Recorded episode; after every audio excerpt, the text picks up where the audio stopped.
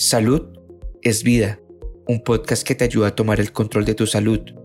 Entrega especial de Demos Visibilidad al Lupus, una iniciativa de BeHealth. Saludos nuevamente, les saluda Rosemary Cernadas y seguimos educando en el Día Mundial del Lupus, en esta ocasión desde la perspectiva del paciente. Y para ello tenemos como invitado también el día de hoy a Luis Amaral, quien es paciente diagnosticado con lupus. Bienvenido Luis, ¿cómo estás? Todo muy bien, gracias a Dios, gracias por la oportunidad. Gracias a ti, Luis, por, por permitirnos este momento. Sabemos que eh, la condición no te ha detenido en absoluto, eres una persona muy proactiva, está trabajando, entonces, pues permitirnos a pesar de todo este, este, esta entrevista. Luis, queremos hablar acerca de tu experiencia con la condición y creo que un punto de partida sería cómo te diste cuenta y cuáles fueron los síntomas eh, del lupus. Ok, pues eh, gracias por la oportunidad.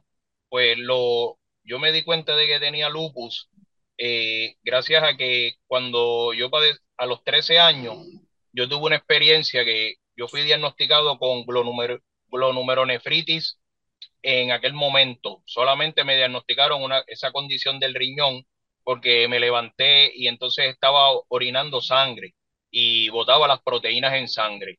Pero eso fue a los 13 años y durante ese momento, desde los 13 hasta los 15 años, yo estuve en tratamiento para el riñón. Específicamente estuve en quimioterapia por 12 a 16 meses, si mal no me equivoco. Y luego de eso, pues según los médicos, yo me sané, seguí mi vida normal y ya a los 23 años, eh, un día en mi casa, mientras me estaba bañando, sentía como un dolor en las piernas y me percato que tenía las piernas hinchadas, como ya había pasado por esa experiencia previamente de, retención de líquido, pues rápido lo, lo, pude identificar y dije, contra otra vez esto. Pero cuando voy al médico, pues el médico quiso ir más allá y me realizó entonces lo que vienen siendo las pruebas específicas para el lupus, el anatés, los complementos C3, C4, y, di positivo en, ese momento, o sea, en el, en el, eso fue hace ya 14 años. Tengo 14 años con la condición. Cuando tenía 23 años, correcto. Ahora tengo 37, sí que eso fue hace 14 años. Lo que los doctor, la doctora, eh, mi reumatóloga Ana Martínez la de Caguas, lo que, lo que ella entiende, lo que ella, lo que ella entiende que lo más probable, ya yo tenía esa la, eh, la, condición de lupus desde aquel momento, desde los 13 años, pero no me la diagnosticaron, se enfocaron solamente en lo que era el riñón y nunca se me atendió lo que era el lupus. O sea que, bueno, sabemos que el lupus es una condición autoinmune que puede afectar otros órganos, o sea que también muy probablemente haya sido el causante del daño en el riñón.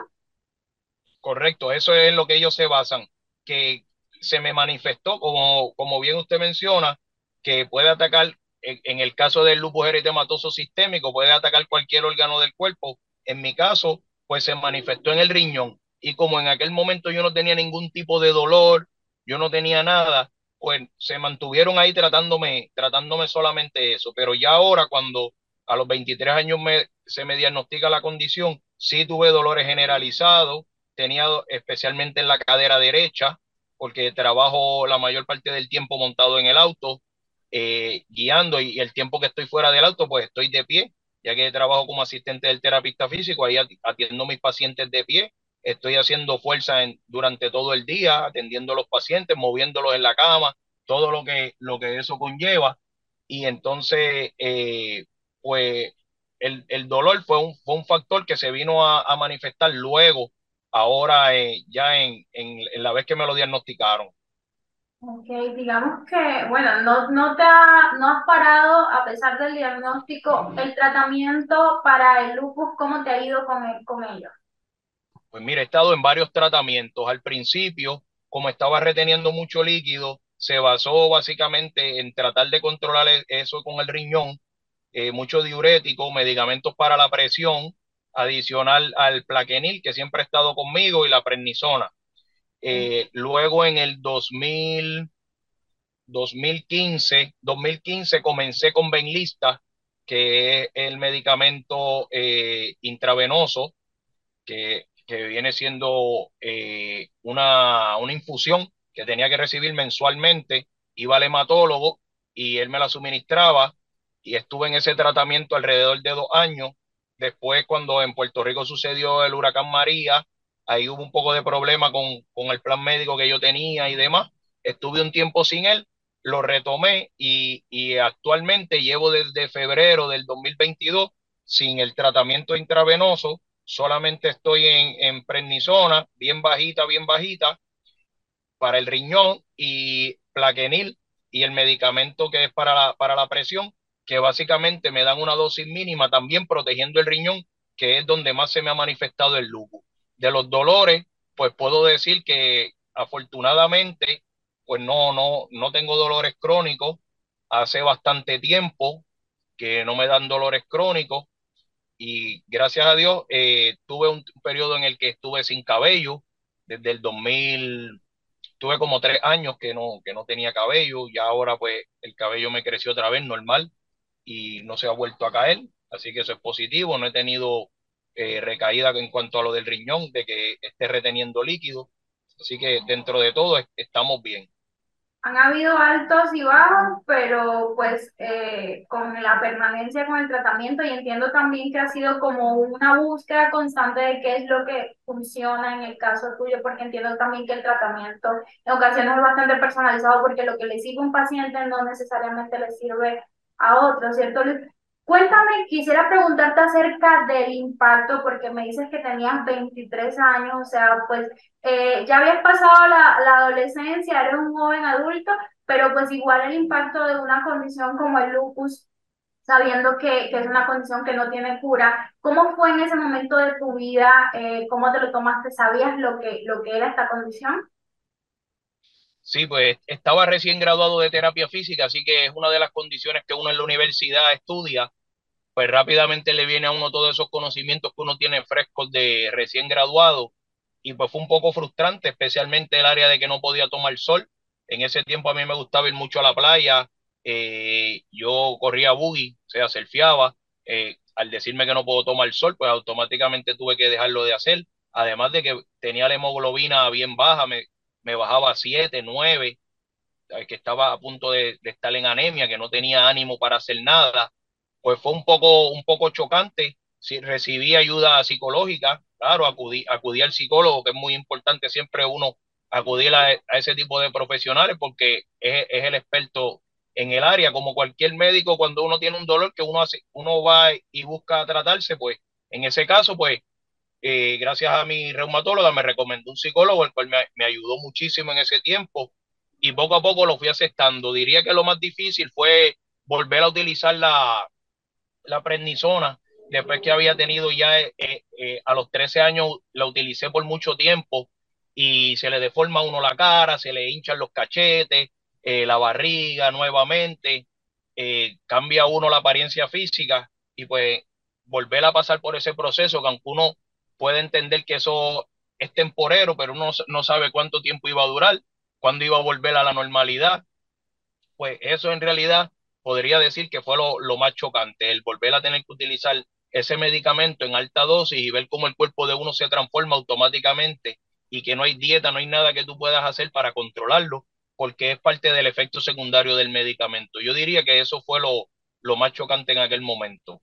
No, y, y dijiste algo esencial y es el hecho de buscar ayuda psicológica y apoyo mental, porque realmente cuando hablamos del lupus no es solamente con el reumatólogo, sino que sabemos un conjunto de especialistas que también forman parte, pues procurar el bienestar. En tu caso, adicional al, al tratamiento, eh, y, y, que estás muy bien en este momento. Eh, ¿Hay algunas otras técnicas u otras estrategias que has logrado aprender para mantener eh, los, los síntomas bajo control o, o disminuirlos? Sí, siempre, aunque estuve, como le mencioné, a punto de anemia, siempre he tratado de esforzar el cuerpo casi al límite y a veces hasta un poco más, porque también practicaba deporte de mountain bike, eh, me gusta correr eh, campo traviesa, ahora practico el deporte del pickleball. O sea, siempre he estado bien, bien activo en lo que, en lo que viene siendo el ejercicio. y recuerdo al principio que me montaba en la bicicleta y salía de la urbanización, no podía a veces ni correr ni 10 minutos y viraba a mi casa que no podía ni mover las piernas. El otro día pues intentaba un poco más hasta que poco a poco pues llegó un momento en el que logré correr 70, 80 kilómetros en un día, que pues eso para mí pues fue un gran logro. Logré competir a nivel de, de, la eh, bicicleta de montaña y pues eso fue un gran logro, pero entiendo que siempre uno tratar de decirle al cuerpo que uno tiene el control sobre él, que por más condiciones que uno tenga no puede eh, refugiarse en eso y usarlo como una excusa para no hacer nada. Eso es algo de lo que muchos, muchos caen y lo aplico porque también es lo mismo en, mi campo de, trabajo. El paciente siempre tiene que esforzarse un poco más de lo que el cuerpo quiere, porque si no, pues siempre el cerebro va a tener control sobre nosotros. Y entiendo que eso es lo más que me ha ayudado. Al principio yo, cuando tenía alta presión y me dieron la oportunidad de empezar a caminar, yo iba a la pista, daba una vuelta y cuando terminaba me paraba en el carro y me ponía la máquina de la presión de la muñeca, veía que el pulso y la presión iban bajando y eso era una alegría como que contra, puedo dar otra vuelta y poco a poco hasta que después, a medida que me fueron reduciendo eh, la cantidad de prednisona, pues podía, podía entonces eh, correr, porque yo entonces estaba menos pesado, me sentí un poquito más ágil y poco a poco, pues durante este tiempo, pues he podido sobrellevarlo, pero siempre trato de hacerlo de esa manera, de esa manera. Y, otra cosa, el, el, el factor de los familiares, que también grupo de apoyo, además de los psicólogos, o sea, que la familia siempre esté ahí en este caso, pues, pues mi esposa, que estoy con ella eh, hace siete años compartiendo, eh, dos años de casado, siempre ha sido una pieza clave, porque siempre ha estado ahí, lo que yo he necesitado, siempre me ha ayudado, me ha apoyado, y también, como dice uno, coge a uno por el cuello cuando uno quiere hacer de más, y no, sabes que tienes que llegar hasta aquí, y, eso es importante, que, que siempre uno tener ese, ese grupo de apoyo, sea quien sea, pero siempre hay que tener algún familiar o alguna amistad que, que siempre esté ahí, que escuche a uno y sobre todo pues que entienda lo que te está pasando. Excelente, muchísimas gracias Luis por compartir con nosotros tu historia. Realmente es una inspiración, eh, sobre todo en, la parte que mantienes activo, realmente es esencial, los especialistas lo, lo, afirman para el, el, manejo de la condición y mantenerse eh, eh, con calidad de vida. Muchísimas gracias por compartir este tiempo con nosotros, a todas las personas que han estado eh, conectados. Hasta la próxima. ¿Te gustó el contenido? Recuerda que puedes seguirnos en tus redes sociales favoritas. Búscanos como BeHealthPR y no te pierdas nuestras actualizaciones.